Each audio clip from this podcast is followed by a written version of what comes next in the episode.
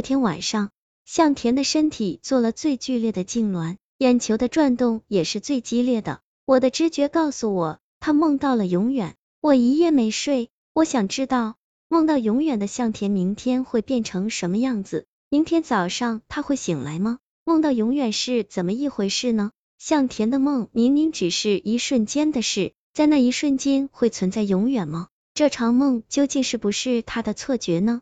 我是被从向田床上传来的啪啪的脆响给惊醒的。我拍了拍昏昏沉沉的脑袋，埋怨自己怎么一点耐力都没有。想好的要一直看守着向田的，竟然在不知不觉间睡着了。我下意识的往向田的床上看去。无比吃惊的发现，向田的身体像压碎的玻璃一样碎成了无数细小的碎片。窗户没有关，清晨的风带着凉意刮进来，变成碎片的向田随着风飘散。他的思维真的进入了永恒。我把向田的碎片拿去研究，在他腐朽的脑中，我发现了一些结晶，用各种方法都无法检测出这是什么物质的结晶。我估计这结晶一定和他做长梦有着莫大的关联。日子飞快的过去，向田不在了，我开始时时刻刻关注我的另一个重病号麻石。麻石最近安静了好多呢。黑田医生，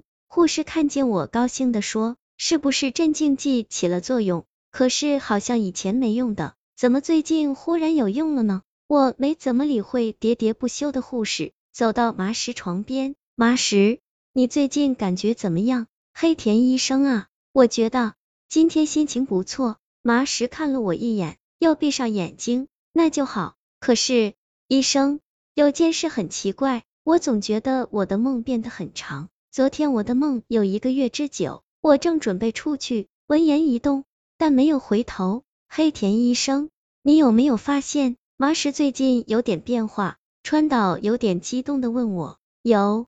他在做长梦，我缓缓的说：“您果然发现了，他的外观也在起着变化，就像向田一样。”川岛站住不走了，医生，这是怎么回事？是传染性疾病吗？我继续往前走着，不是，我告诉你事实好了，我把从向田脑中发现的结晶放在食物里给麻石吃了。什么？川岛紧追几步拽住我的衣服，你说什么？我甩开他。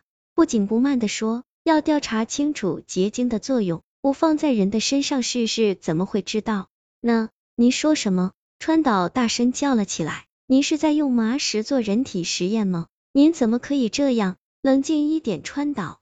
他害怕死亡，他最害怕的就是消失。那么，如果让他做长梦呢？如果他梦到了永远，即使他死了，他的精神依然会进入永远。哪怕那只是一瞬间的错觉，我是在解脱他。我对着川岛喊完一系列的话后，平静的补充道：如果能拿这做长梦的技术开发出来，那么人类将不会畏惧死亡了，人类就可以将对死亡的恐惧永远放逐。你说这是不是一项空前绝后的伟大的发现？别别说这愚蠢的话了，川岛并没有信服我的话。你这是对死者灵魂的侮辱，侮辱吗？可是我看见麻石沉浸在长梦中，不是忘却了死亡吗？不管怎样，我将继续我的事业。如果你畏惧死亡，那么来找我吧。